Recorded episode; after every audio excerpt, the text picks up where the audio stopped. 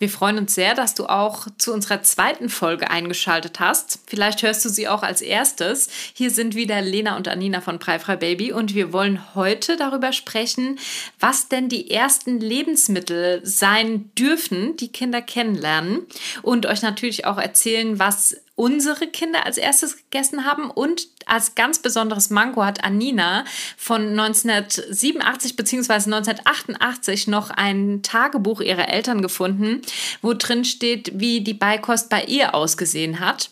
Und das heißt, es gibt heute einerseits ganz viel Persönliches von uns, andererseits aber auch wirklich ganz praktische Tipps für den Beikoststart.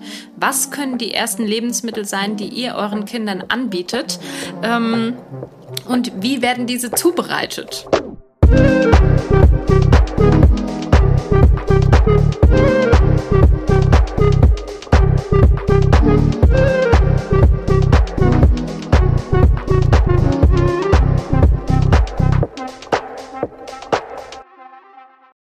Nina, willst du vielleicht mal anfangen? Du hast zwei schon etwas ältere Kinder. Der Beikoststart ist schon länger her, aber ich kann mich noch sehr gut, zumindest bei deiner jüngeren Tochter, daran erinnern, weil ich direkt Fotos geschickt bekommen habe von dir. Ja, da waren wir beide ja schon viel mehr im Thema preifrei drinne, sodass wir uns da schon ganz anders ausgetauscht haben. Ähm, genau, also ich muss sagen, das jetzt hier so öffentlich vor allen Menschen zu sagen, also ähm, genau, ich hatte mich damals zu meiner Verteidigung, auch wenn ich mich natürlich gar nicht verteidigen müsste, ähm, mit dem Thema preifrei wenig auseinandergesetzt und unseren Blog gab es ja auch noch nicht. Also ich hatte wenig Informationen. Bei deiner ersten Tochter meinst genau, du? Ja. Äh, genau. Ähm, und so kam es, dass wir im Urlaub waren und sie war ungefähr fünf Monate alt. Ich habe das nochmal nachgerechnet, war motorisch und so schon super fit. Und ich würde vermuten, also ich kann das jetzt nicht mehr genau validieren, aber ähm, ich dachte zu dem damaligen Zeitpunkt, dass sie die Reifezeichen erfüllt. Darüber sprechen wir in der nächsten Folge auch nochmal. Und ähm, wir waren im Urlaub in Holland und ähm, dann gab es Fleischwurst. Und so hat auch ähm, meine Tochter dann ein Stückchen Fleischwurst als erstes Lebensmittel in der Hand gehabt und daran auch ähm, ja, rumgelutscht und das ein bisschen zerkleinert. Ähm, genau, das war ihr erstes Lebensmittel. Sicher etwas untypisch und vor allem auch so, wie wir es ja gar nicht jetzt empfehlen würden für den Beikoststadt, aber so war das eben bei uns.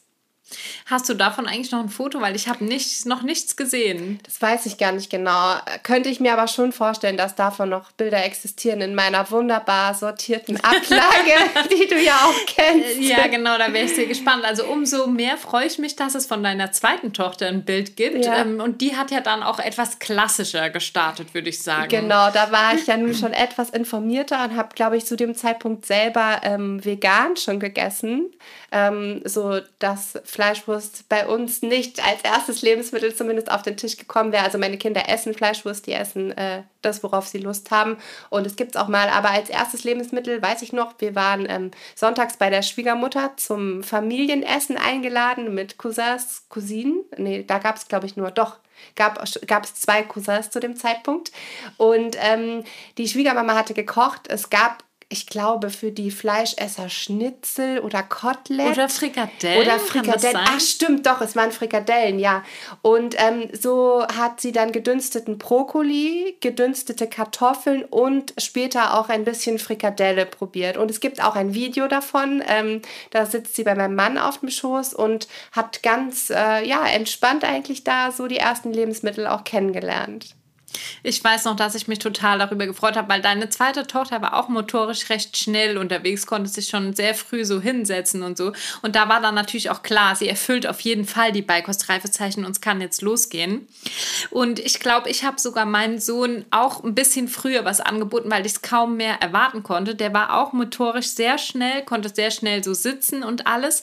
Ähm, und ich wollte ihm unbedingt eine eigene Himbeere aus meinem Garten anbieten, weil wir hatten zu diesem an diesem Tag witzigerweise ein Familienshooting mit einer lieben Freundin.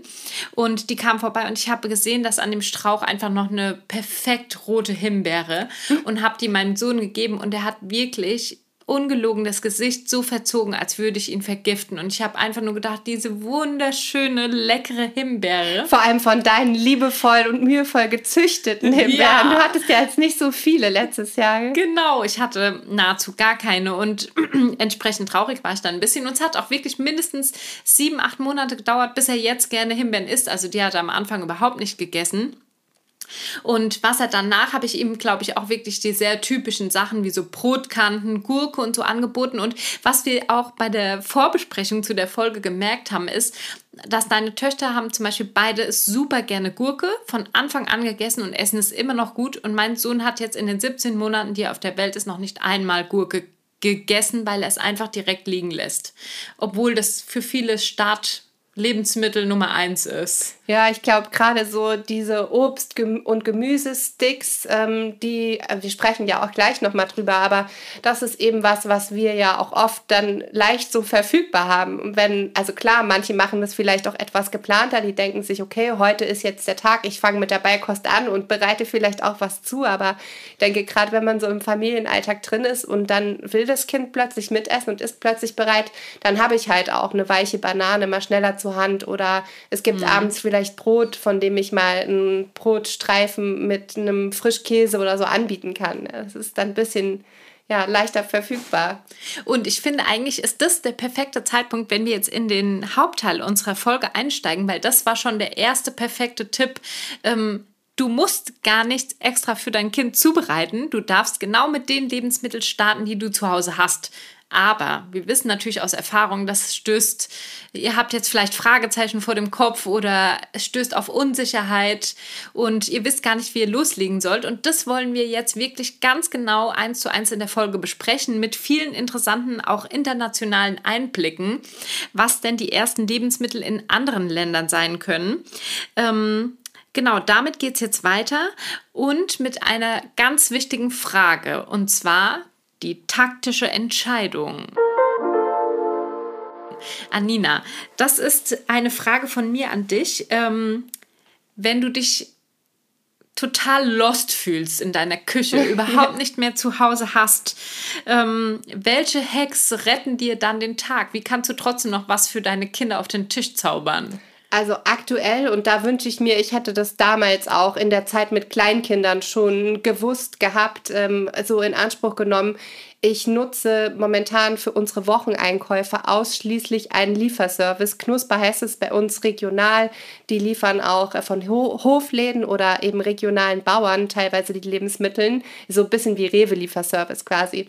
Und äh, da bestelle ich und die liefern meistens nur, also innerhalb von vier Stunden ist so deren Versprechen. Und da kann ich mit meiner App einfach alles in den Warenkorb packen, was ich brauche. Das wird mir in die Wohnung getragen. Die nehmen noch Leergut wieder mit. Und das ist für mich wirklich ein absoluter Gamechanger.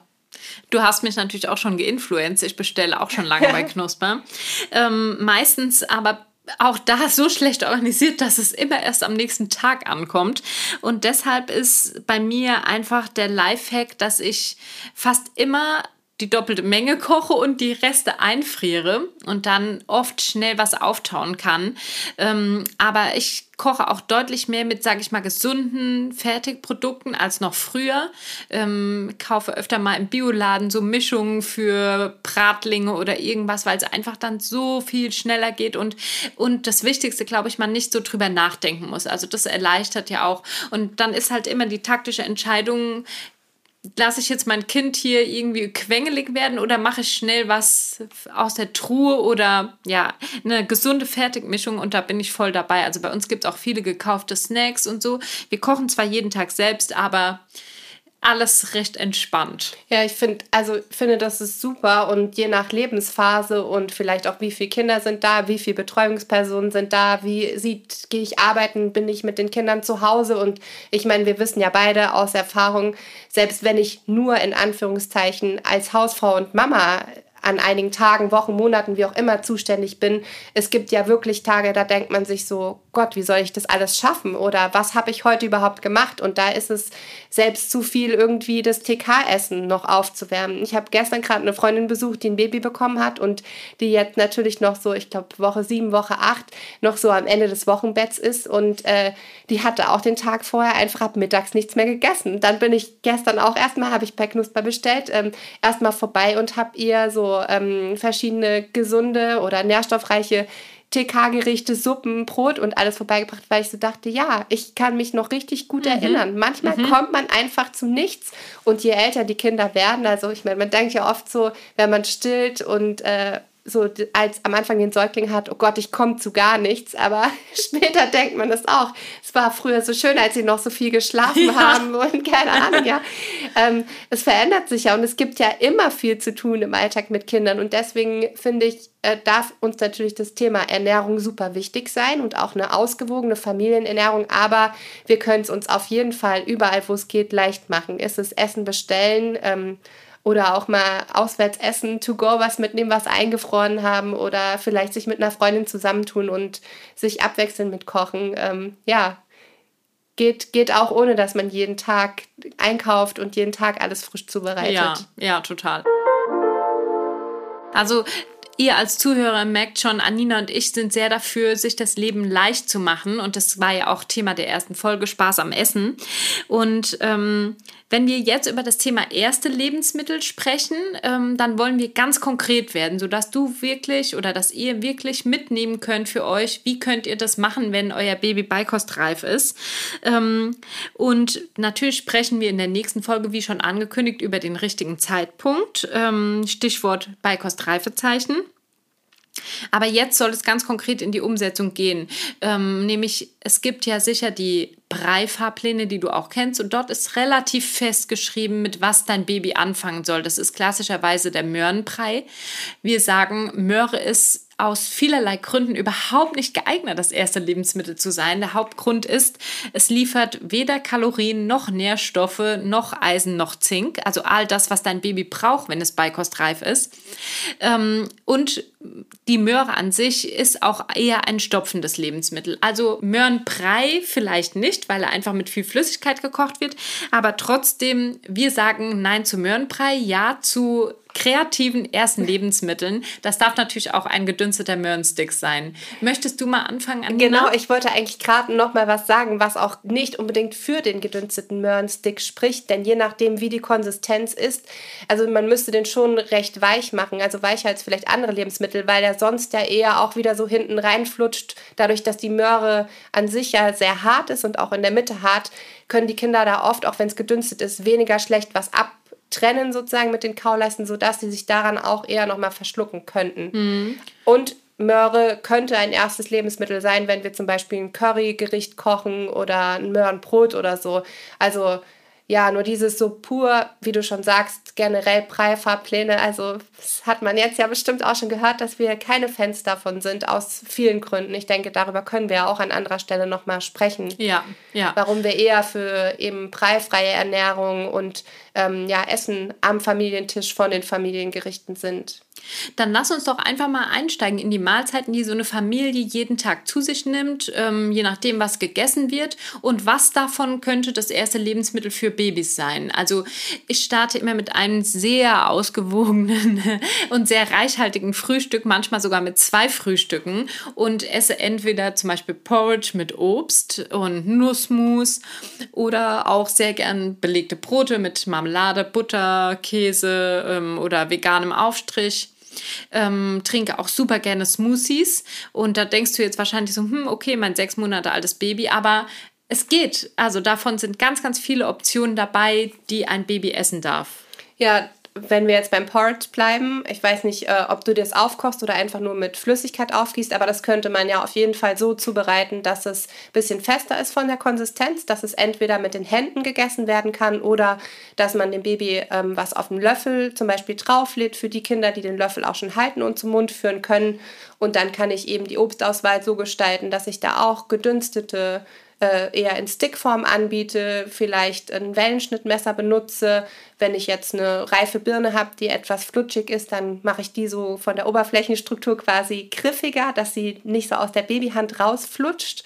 Und ähm, Nussmus kann mein Baby natürlich auch essen. Das könnte ich auch unterrühren, wenn es von der Konsistenz so fest ist. Bei Nussmus ist ja manchmal dann so, äh, manche sind eher flüssiger. Bei uns jetzt das Mandelmus ist super flüssig aktuell. Cashewmus ist eher fest. Das würde ich dann unterrühren, würde sich so ein bisschen auflösen, wenn es heiß ist.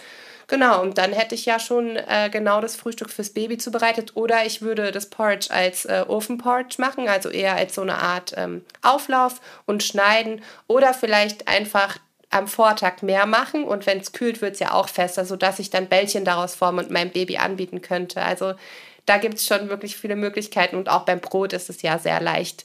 Da kann ich auch Brotreiter anbieten, vielleicht einen salzfreien, äh, salzarmen Frischkäse, ähm, noch restliches Ofengemüse vom Vortag als Aufstrich, eine Banane, eine Avocado, auch wieder Nussmus.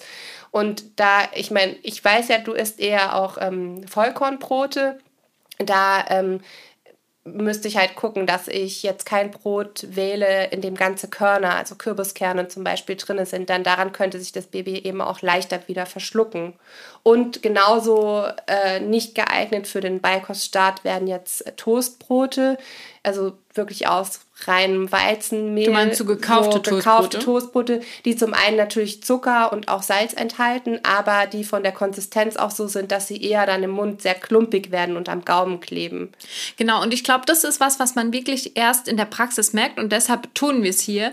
Ähm, Vollkornbrot oder auch so ein Mischbrot und vor allem die Brotrinde ist für den, also den sagt man Rinde, ist das ein äh, ich glaub, Dialekt? Kruste ja, die Brotkruste. Ja tausend, äh, Variationen. Ähm, die Brotkruste ist am Anfang richtig gut geeignet, ähm, weil die können Babys super abschaben und können sie noch nicht kauen, weil, also selbst mit Zähnen, sie haben ja noch keine Backenzähne, aber die Brotrinde eignet sich am Anfang richtig perfekt, um das so abzulutschen und abzulecken.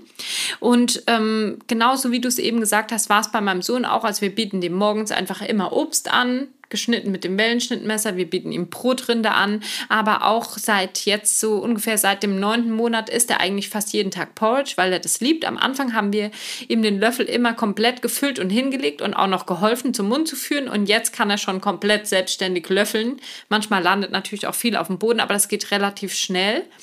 Ähm, genau, das ist das Frühstück. Also ich würde gerne zum Frühstück noch was ergänzen, weil ich gerade so zurückdenken muss, als ich äh, das erste Mal Mama geworden bin, war ich ja auch am Anfang zu Hause und habe, weiß gar nicht, mit wie vielen Monaten, als wie viele Monate sie alt war, als ich wieder so ein bisschen gearbeitet habe. Aber da habe ich natürlich auch morgens noch viel mehr so mir die Zeit genommen, auch besondere Sachen noch auszuprobieren. Das sind ja auch die ersten Blogrezepte, ja, die da ja. so vorhanden sind. Also es gibt natürlich auch die Möglichkeit fürs Frühstück Pfannkuchen zu machen. Und hier auch der ganz praktische Trick oder Tipp, ähm, einfach Pfannkuchenteig in Eiswürfelförmchen einzufrieren und dann äh, immer, wenn man die morgens frisch machen will, den Teig so rausfluppen zu lassen, direkt in die heiße Pfanne und auszubacken oder die Pancakes äh, oder Pfannkuchen einzufrieren, schon in gebackener Form und dann im Toaster nochmal aufzuwärmen. Also auch hier kann ja. man sich leicht machen. Und da haben wir auf dem Blog ja wirklich auch super viele Frühstücksideen, ja, ja. wenn es eben nicht nur jeden Tag Porridge oder Brot sein, sein soll, was natürlich auch absolut in Ordnung ja, wäre. Ja,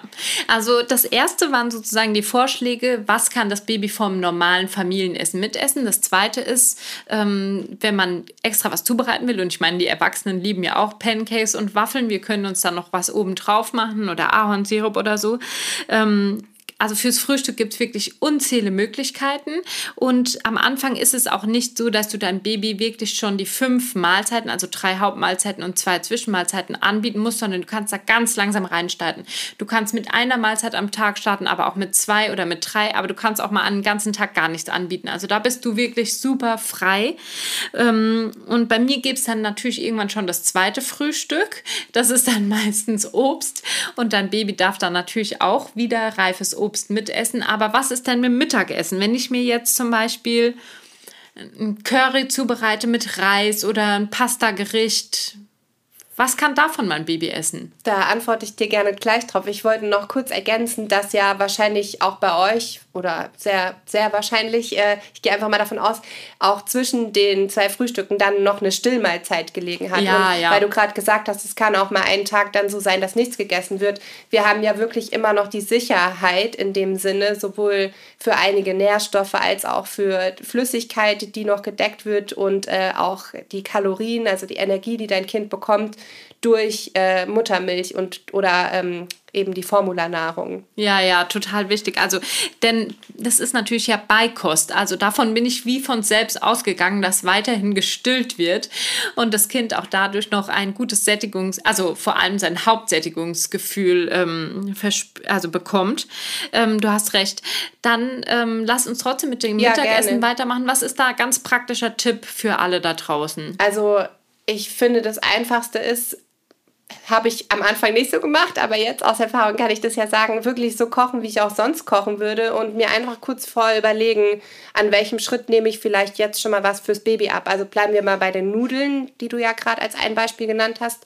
Da kann ich, ähm, muss ich jetzt nicht unbedingt klitzekleine so Reis, griechische Reisnudeln machen oder Spaghetti, sondern ich überlege mir vielleicht Rigatoni oder Penne zu machen. Die eignen sich von der Form einfach besser, um auch von kleinen Babyhänden gegriffen und gehalten zu werden. Das wäre schon mal das Erste. Ich würde die Nudeln für mein Baby vielleicht noch einen Moment länger im Wasser lassen, wenn ich sie gerne al dente und nicht sehr weich esse.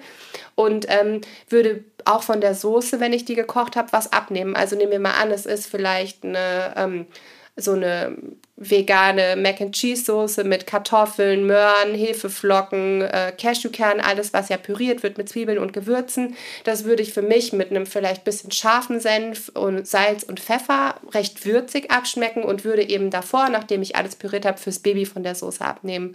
Und schon kann ich meins einfach nachsalzen und habe ein Familienessen gekocht, was für Baby und für die Erwachsenen gleichermaßen geeignet ist. Genauso beim Curry äh, während du vielleicht die Dinge dir würfelst, könnte man, äh, gut, wenn das Kind Pinzetten, den Pinzettengriff beherrscht, könnte es auch gut die gewürfelten Gemüsesachen, die gegart sind, mitessen. Wenn es noch nicht der Fall ist, könnte ich vielleicht einfach die äh, Kartoffeln in Sticks schneiden oder mein Gemüse, Brokkoli ein bisschen größer lassen und so einfach mitgaren im Gericht und auch milder würzen, aber auch hier Gewürze sind ja okay, nur eben jetzt keine sehr scharfen Sachen, kein Zucker, kein Salz im besten Fall. Ähm, ja, und schon hätte ich meinem Baby auch da wieder das nährstoffreiche Familiengericht angeboten. Ja, ja.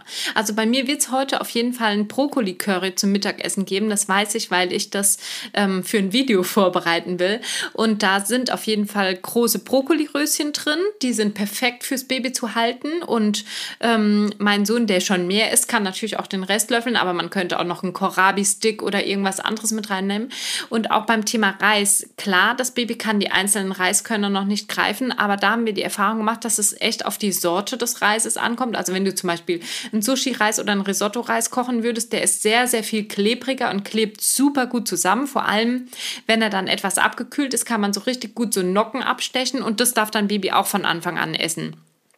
Also es gibt wirklich bei fast jedem Gericht, auch bei Pizza, bei selbstgemachten Burgern, bei, auch bei ganz klassischen Familiengerichten, jetzt zum Beispiel Schweinelende mit Kartoffeln und Buttergemüse. Ist perfekt. Dein Baby kann die Kartoffeln essen mit der Soße von der Schweinelende, es kann das Buttergemüse essen und es dürfte sogar an einem Fleischstück so zuckeln, um es auszusaugen. Also es ist wirklich so, dass bei nahezu jedem Familiengericht ähm, nehmen wir jetzt mal die verbotenen Lebensmittel wie zum Beispiel rohen Fisch aus, ähm, was bei Sushi jetzt nicht optimal wäre, aber bei jedem Familiengericht kann das Kind ein oder mehrere Komponenten mitessen.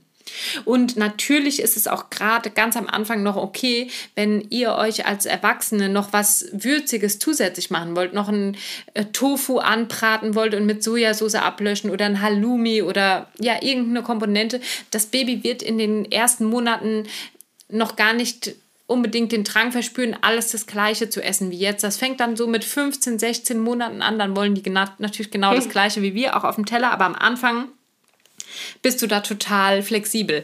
Und wir haben ja jetzt schon auch total viel über Gemüsesticks oder andere Sachen gesprochen. Also klar sein sollte, immer Stickform, also Pommesform. Dein Gemüse, dein Brot, dein Fleisch, dein Obst sollte so aussehen wie eine dicke Pommes Und von der Konsistenz? Ich würde noch kurz ergänzen, warum. Ähm, denn die Kinder greifen ja am Anfang so mit der, mit der ganzen Hand, also sie umschließen quasi mit der Faust ähm, die Lebensmittel, das nennt man auch Palmares greifen, sodass eben oben und unten noch was rausguckt, wenn ich mir jetzt so einen Kartoffelstick vorstelle. Und dann wird eben das, was oben und unten rausguckt, abgegessen und dann wird meistens die Faust einfach geöffnet und der Rest fällt runter, weil es ja noch sehr, sehr grobmotorisch und erst so ab neun, also um den neunten Monat ungefähr rum, ähm, entwickelt sich der Pinzettengriff, dass auch gezielter gegriffen wird mit Daumen und Zeigefinger und dann auch oft sehr akribisch und sehr ausdauernd, zum Beispiel Reiskörnchen und so einzeln aufgepickt werden. Und von der Konsistenz ist es so, ich sage immer die Zwei-Finger-Quetschregel. Ähm, wenn wir als Erwachsene den Apfel oder ähm, die Birne, was auch immer wir gerade gedünstet haben, zwischen Daumen und Zeigefinger mit leichtem Druck zerdrücken können, dann ist das Baby auch in der Lage, das Gleiche in seinem Mund mit der Zunge und dem Gaumen zu tun. Also dann ist die Konsistenz perfekt. Zu weich sollte es nicht sein, denn durch das grobmotorische und oft noch so ein bisschen unbeholfen sieht es ja aus, greifen mit wenig Kraftkontrolle. Ähm, zerquetschen die Kinder sonst dann alles zu Brei und können dann sehr, sehr schwer davon essen. Ähm, und von der Größe, ja, hast du ja im Prinzip schon gesagt, so wie Pommes. Also man muss jetzt nicht mit dem Lineal alles abmessen, sondern darf das gerne Pi mal Daumen machen. Und die Kinder dürften natürlich auch andere Sachen essen, aber die Erfahrung hat gezeigt, dass sie so wesentlich leichter die Dinge auch greifen können und da noch mehr Lust haben zu experimentieren. Denn wenn es natürlich alles viel kleiner ist, dann ist der Frust auch schneller da und dann ja, macht es einfach weniger Freude. Ja. Und was ich noch ähm, so ganz interessant finde zu bedenken, es hat auch, haben auch Gespräche, so Beratungsgespräche oft gezeigt, dass ähm, es natürlich Lebensmittel gibt, die besonders nährstoffreich sind, die vielleicht eine hohe Kaloriendichte haben und andere, die das nicht haben. Und ähm, mir hat es damals auch geholfen. Also wir haben oft mit meinem Mann schon darüber so gewitzelt. Als wir zusammengezogen sind, haben wir äh, so ja-Produkte, so Fertig-TK-Lasagne und irgendwelche Mikrowellengerichte zum Teil gegessen oder nachts irgendwie noch Döner geholt. Und es hat sich natürlich generell verändert, aber auch mit den Kindern. Und ähm, jetzt habe ich schon wieder total den Faden verloren, weil ich so in alten Zeiten geschwelgt habe. Was wollte ich sagen? Ach so, ähm, ja, das, das, ähm, bei uns kam es so, und das ist, glaube ich, bei einigen so, die jetzt vielleicht auch den Podcast hören, dass wir uns dann mit dem Thema Ernährung auch anders auseinandergesetzt haben, als wir plötzlich wussten, okay, unsere Tochter ist jetzt mit und für die wollten wir natürlich nur das Beste und das war klar. Also zu dem Zeitpunkt gab es die TK-Gerichte auch nicht mehr, aber es war irgendwie klar, dass wir was verändern wollen an der Ernährung und da nochmal so ein bisschen drauf gucken. Und auch durch dich habe ich auch Hülsenfrüchte zum Beispiel viel besser noch kennen und lieben gelernt. Das war nie so in meinem Speiseplan und ist jetzt gar nicht mehr wegzudenken und ähm, ja, einfach zu gucken, biete ich meinem Kind jetzt ausschließlich irgendwelche gekauften Snacks, so Maisstangen oder Hirsestangen an ähm, und wundere mich, warum es davon nicht satt wird. Oder mhm. ähm, ist es vielleicht dann nur eine Avocado, die mein Kind ist und ich denke, es hat also eine halbe oder ein Avocado-Stick, es hat zu wenig gegessen. So ein äh, Maisstängelchen hat natürlich viel weniger Kalorien, viel weniger Fettgehalt als jetzt ein Stück Avocado. Ja. Also da denke ich, äh, hilft es, sich grob mit Lebensmitteln auseinanderzusetzen. Mhm. Mhm. Jetzt nicht, muss jetzt nicht wissen, welche Nährstoffe sind wo enthalten, aber grob zu wissen, es gibt verschiedene Lebensmittel und eben es gibt Fette, die mein Kind braucht. Und du hast es ja vorhin schon mal gesagt, was auch ähm, die vier Dinge sind, die ab bei Kostreife auch defizitär werden, also wo dann die Muttermilch nicht mehr ausreicht. Ja, das ist sehr gut, dass du es nochmal erwähnst, weil also diese ganzen Hintergrundinfos, zum Beispiel welche Rezepte eignen sich, welche Lebensmittel, die haben wir auch auf unserer Webseite preifreibaby.de. Ähm, aber wir können ja nochmal darüber sprechen, ähm, wie ist das mit dem Preifahrplan? Ich habe es vorhin, wie du gesagt hast, schon erwähnt. Ähm, und warum macht er in unsere also aus unserer Sicht nicht hundertprozentig Sinn. Also es geht hier jetzt gar nicht darum, Babypreis schlecht zu machen, es ist auch völlig okay, wenn man dem Baby gekaufte Gläschen anbietet und auch nur ausschließlich Gläschen und gar kein Brei frei. Uns geht es aber um den strikten Beikostplan, bei dem erst eine Woche lang Möhre gegessen wird, dann eine Woche lang Kartoffel. Das ist auch wissenschaftlich wirklich lange überholt und sollte so von niemandem mehr, von keiner Hebamme und von keinem Arzt empfohlen werden. Denn dein Baby darf natürlich auch ähm, als erste Mahlzeit einen Milchgetreidebrei essen oder einen Gemüsebrei und es muss nicht Möhre dreimal hintereinander essen und nur wenn es drei Löffel geschafft hat, darf es den nächsten Brei starten. Das ist absoluter Schwachsinn. Wenn wenn ein Baby beikostreif ist, dann braucht es deutlich mehr Kalorien. Das heißt, ähm, ein Möhrenbrei hat, glaube ich, ungefähr 39 Kalorien auf 100 Gramm. Die Muttermilch hat 89 Kalorien auf 100 Milliliter. Das heißt, eigentlich mehr als doppelt so viel ist klar, dass das Baby davon satter wird. Und deshalb ist auch dieses ähm, nach und nach die Milchmahlzeiten ersetzen für uns Quatsch, denn es ist Beikost. Es wird weiterhin gestillt oder Pränahrung angeboten und das Baby lernt ganz entspannt die Beikost kennen. Und ähm, auch in den weiteren Preien sind je nach Art der Zubereitung nicht immer alle Nährstoffe vorhanden. Zum Beispiel Hülsenfrüchte kommen in Deutschland im Beikostfahrplan in den ersten zwölf Wochen eigentlich gar nicht vor, ähm, was schon mal sehr schwierig ist, wenn das Kind wenig bis kein Fleisch und Fisch isst. Denn nur über Getreide die Nährstoffe zu decken, ist nahezu unmöglich. Ähm, dann wird auch ganz viel Wert darauf gelegt, welche Mengen das Baby von Anfang an essen muss. Auch das macht für uns keinen Sinn, denn das Baby entscheidet, wie viel es wann isst. Und der, ba also der Preifahrplan, der, der beinhaltet oft nicht verschiedene Entwicklungsstufen oder dass mal kein so guter Tag ist, an dem vielleicht gar nichts gegessen werden will. Und deshalb sagen wir einfach, Brei liefert nach dem klassischen Fahrplan gar nicht das, was das Baby benötigt. Und das finde ich toll, wenn das als Wissen so ein bisschen sich verbreitet, dass man eben auch mal einen Brei geben kann, mal ein Porridge geben kann, aber eben auch Fingerfood anbieten kann, wie wir es jetzt, ähm, wie es unser Weg ist, eben der breifreie Beikostweg.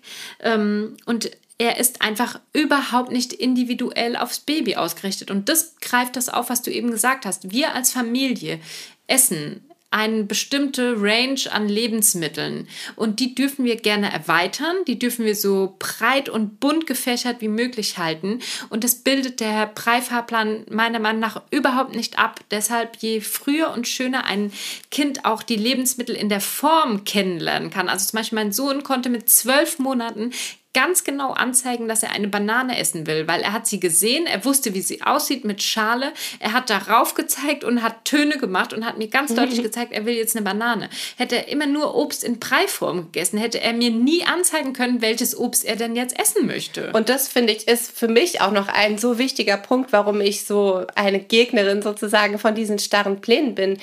Und worum ja auch unsere erste Folge gehandelt hat. Es geht einfach so viel Spaß und Freude verloren. Dieses auch selbstbestimmte, dann eben sich zu entscheiden, ich möchte die Banane oder selber Lebensmittel mit allen Sinnen auch kennenzulernen. Also nicht nur in der pürierten Form, sondern ja wirklich das so mit allen Sinnen zu erleben, Freude zu haben und äh, verschiedene Lebensmittel in ihrer ursprünglichen Konsistenz auch kennenzulernen. Ja, und ich meine, mein, mein Sohn beißt heute noch in die Banane mit Schale, weil er es kaum abwarten kann. Also auch das ist ja so ein gewisses Ding von Lebensmittel kennenlernen, wissen, dass da eine Schale drumherum ist und bei der Orange auch. Und ich finde das auch besonders interessant. Wir haben das in unserer Ausbildung zur Stillbegleiterin eben gelernt, weil unsere Ausbilderin Niederländerin war, dass dort ähm, oft das erste Lebensmittel Stampfkartoffeln mit weißen Bohnen und Fleisch ist und somit alles vorhanden ist, nämlich Eisen, Zink, Kalorien und Eiweiß. Und ähm, deshalb lass uns doch mal so ein bisschen sprechen, was in anderen Ländern das erste Lebensmittel ist. Und dann ist diese ganze Überlegung, darf mein Baby Paprika essen, darf mein Baby Tofu essen, darf mein Baby Fisch essen, schon fast nebensächlich, weil wir einfach wissen aus den anderen Ländern, dort wird ab Beikoststadt was ganz anderes angeboten. Ja, und das ist ja das, ähm, man hat oft so diesen, durch die Gesellschaft so diesen Lupenblick oder, ich weiß gar nicht, Scheuklappen auf. Und dann wird natürlich das auch von der Gläschenindustrie noch befeuert, die dann vielleicht noch auf die Gläschen draufschreiben, ab vier Monate. Und dann gibt es eben den Brei und man hat vielleicht von Breifrei noch nie was gehört. Ich denke, das ist inzwischen ja zumindest anders als jetzt vor ähm, ja, fast sieben Jahren, als ich mit meiner ersten Tochter mit der Beikost angefangen habe. Da habe ich vorher noch nichts von Breifrei gehört gehabt. Das war ja wirklich nur ein Zufall mhm. eigentlich. Mhm. Und ähm, ja, da hätte ich hätte selber Brei gekocht, das war zumindest mein Vorhaben, aber mich natürlich auch eher an diese klassischen, wobei weiß ich gar nicht, ob ich mich da so dran mhm. gehalten hätte. Es hätte zu uns einfach gar nicht so gepasst. Aber ähm, ja, wir hatten äh, für den Online-Kurs ja so ein bisschen mal recherchiert und überlegt, rauszufinden, was es in anderen Ländern eben auch gibt. Und das ist äh, auch natürlich kulturell bedingt oder landestypisch. Ähm, in Indonesien zum Beispiel gibt es ja auch ganz andere Früchte als hier. Da wird Banane, Papaya oder auch Mango oft zum Start angeboten. In Frankreich sind es die Artischocken, die die Babys mhm. auch am Beikoststart schon kennenlernen. In China auch wegen der Verfügbarkeit Sojaprodukte. Und hier ist ja oft noch so der große Aufschrei, wenn wir ein Rezept ähm, auf Insta posten mit Soja, dann kommen zig Fragen dazu, äh, aber mein Baby darf doch gar keinen Soja mhm. essen und wie ist das mit der Hormonbelastung und das ist doch total ungesund und ja, also. Da sind halt die deutschen Ernährungsgesellschaften, die sind so es gibt seit 20 Jahren kein neues Paper zum Thema Soja und das ist so schade, weil es halt sehr viel Unsicherheit schürt. Obwohl neue Studien ganz klar sagen, dass es erlaubt ist. Und ich meine, könnte man sich Japan ohne Tofu oder Fisch denken? Nein, das gibt es einfach nicht. Und auch ähm, nicht nur so die, die Empfehlungen oder die Lebensmittel, die für den Beikoststart gegessen werden, sondern auch diese, bei uns gibt es ja Ernährungspyramiden und äh, diese Empfehlungen, auch die sind von Land zu Land ganz, ganz unterschiedlich. Und da wird manchmal auch gar nicht so der Wert auf Lebensmittel, ähm, spezielle Lebensmittelgruppen ge gelegt, sondern vielmehr auf die Nährstoffgruppen auch oder auch solche Dinge wie Bewegung finden darin Platz oder mhm. ausreichend äh, zu trinken. Die mentale Gesundheit äh, mhm. ist da mhm. zum Beispiel noch berücksichtigt. Und ich finde, das ist ja oft hier so wirklich sehr, ja, sehr starr und sehr veraltet, wie du auch schon gesagt hast. Nicht nur für die Beikostempfehlung, sondern generell für das Thema Ernährung, ja, ja. auch gerade bei Kindern. Ja, dann ähm, vielleicht noch so als Beispiel in Mexiko gibt es eigentlich zu fast allem so süße Chili dazu. Mhm. Ähm, in den USA sind es vor allem Getreideflocken, mit denen der Beikoststart gestaltet wird. Simbabwe ist Erdnussmus was, was die Kinder ganz, ganz oft ähm, zum Start dazu bekommen. Italien natürlich ganz klassisch die Pasta, wer hätte das gedacht. ähm, wobei das bei uns ja auch bei vielen Familien ähm, ja einfach ein beliebtes Gericht ist. Äh, Honduras sind schwarze Bohnen, äh, etwas, was äh, nicht wegzudenken ist. Und in Peru, das hatte ich meinen Schwager gefragt, da gibt es oft auch Brei und zum Beispiel aus Quinoa, Kartoffeln, Soja und Früchten. Und da haben wir ja mit Quinoa und Soja auch direkt wieder so zwei Lebensmittel, wo hier der Aufschrei da wäre. Denn auch beim Pseudogetreide mhm. ist es ja so, dass die DGE einfach sagt, dass die Studienlage dazu nicht ausreichend ist. Und ähm, ja, du hast, also ich glaube, ich hatte meiner zweiten Tochter dann auch mal Pseudogetreide ab und zu angeboten, auch ähm, mit einem Kuchen mit Amaranth. Und ähm, du hast aber deinem Sohn auch von Anfang an ja. ab und zu Quinoa angeboten. Ne? Ja, ja, genau. Also wenn man einfach diese Regeln beachtet, wie gutes Einweichen und Waschen und hochwertige Produkte kaufen, ist es meiner Meinung nach einfach ein Plus auf dem Speiseplan. Ja, weil du ja auch wieder viel variationsreicher an Getreidekomponente anbieten kannst, als wenn du nur starr bei Kartoffeln und Nudeln bleibst. Ja, eben. Nudeln aus Weizen oder Dinkelgrieß. Auch da hätten wir ja noch super viel Variationsmöglichkeiten mit äh, Pasta aus Hülsenfrüchten. Stimmt, oder, ja. die gibt es jetzt ganz neu, ja, ja.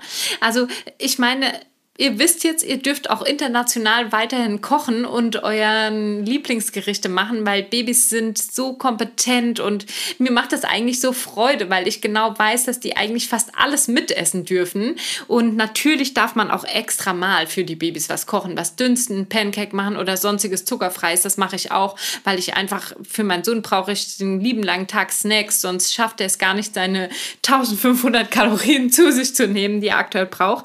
Ähm, es gibt gibt jetzt noch einen kleinen Exkurs zum Thema ungeeignete Lebensmittel. Es sind wenige. Wir haben auch eine Liste auf der Website, die ihr euch umsonst runterladen könnt. Aber wir ähm, laden jetzt, äh, wir sprechen noch mal kurz ein, was ist ungeeignet. Und dann wollen wir noch mal die Folge und unsere wichtigsten Tipps für euch zusammenfassen ja, zum Thema ungeeignete Lebensmittel würde ich fast sagen, dass wir eine extra Folge auch aufnehmen könnten. Nicht nur ungeeignete, sondern auch, äh, welche Lebensmittel sind vermeintlich ungeeignet und hat es ja. eigentlich vielleicht nur was mit der Form oder der Menge zu tun. Denn ich glaube, da gibt es doch super viele Unsicherheiten und vielleicht können wir da mit einer extra Folge auch noch mal ein bisschen mehr auf die ganz konkreten Zubereitungsarten Gerne. eingehen. Und solange wirklich der Hinweis, die Liste kann sich runtergeladen werden ja. bei uns und ähm, heißt äh, ungeeignet, Liste für Babys ungeeignete Lebensmittel. Genau, und ansonsten einfach den gesunden Menschenverstand walten lassen, dass Rohprodukte, Alkohol oder auch Kaffee nicht für Babys geeignet sind, sollte jedem klar sein. Und ähm, ich würde aber total gerne noch einmal so ein bisschen persönlich die äh, Beikostendgegner aufgreifen. Lena, was äh, sind bei euch so deine absoluten Endgegner gewesen? Also ich ich, muss sagen, dass mich die Sauerei bei Preifrei doch deutlich mehr gestört hat als gedacht. Also wirklich deutlich mehr. Weshalb ich meinem Sohn auch schon früh mal was auf dem Löffel angeboten habe und ähm, er das auch wirklich sehr, sehr gerne mochte, vom Löffel zu essen, also selbst zu essen. Und ab und zu, phasenweise, sollte ich ihn auch gezielt füttern. Und dann habe ich oft auch so versucht, zum Beispiel Reis nicht pur anzubieten, dass der eben nicht überall liegt, sondern so ein bisschen zusammengedrückt mit anderen Lebensmitteln, dass es wieder griffiger geworden ist.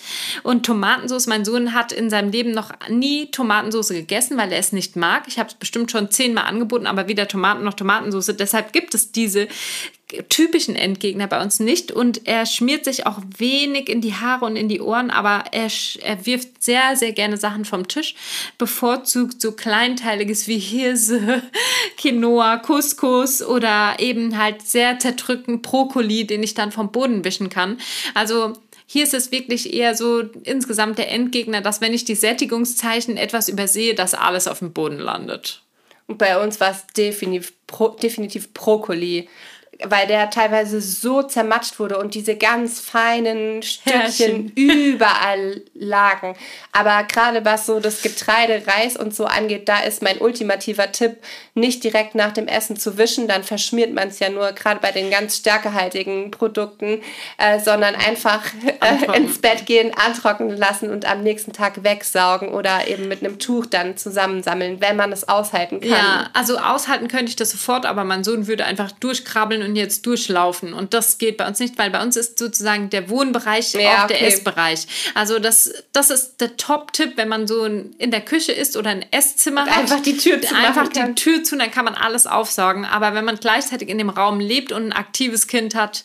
Aber ihr habt ja, auch, habt ja auch eine Bodenschutzmatte, die kann Stimmt, man dann auch ja. ganz gut einfach nach dem Essen Hochheben. unterm Hochstuhl um, vielleicht hochnehmen, raus, ausschütteln oder draußen trocknen ja, lassen. Ja, stimmt. Das ist echt ein super Tipp. Und auch hier, also mein Tipp wäre einfach immer äh, nur das anbieten, was ich an dem Tag auch aushalten kann. Ja. Wenn ich merke, ja. ich habe gleich einen Termin oder äh, wir haben uns gerade frisch umgezogen oder sind vielleicht unterwegs und äh, wollen dann jetzt nicht total fleckig sein oder äh, nochmal komplett baden müssen, dann biete ich halt was an, was ein bisschen krümelfreier oder kleckerfreier ist. Und da habe ich auch letztens wieder so den Fehler gemacht, weil es gab ein Linsen-Curry ähm, bei uns. Also es war ein Linsendahl und mein Sohn liebt Linsen über alles. Und ich hatte eine Freundin da und das Kind von der Freundin saß im Hochstuhl von meinem Sohn und mein Sohn musste in dem Lernturm, musste in dem Lernturm essen. Mhm.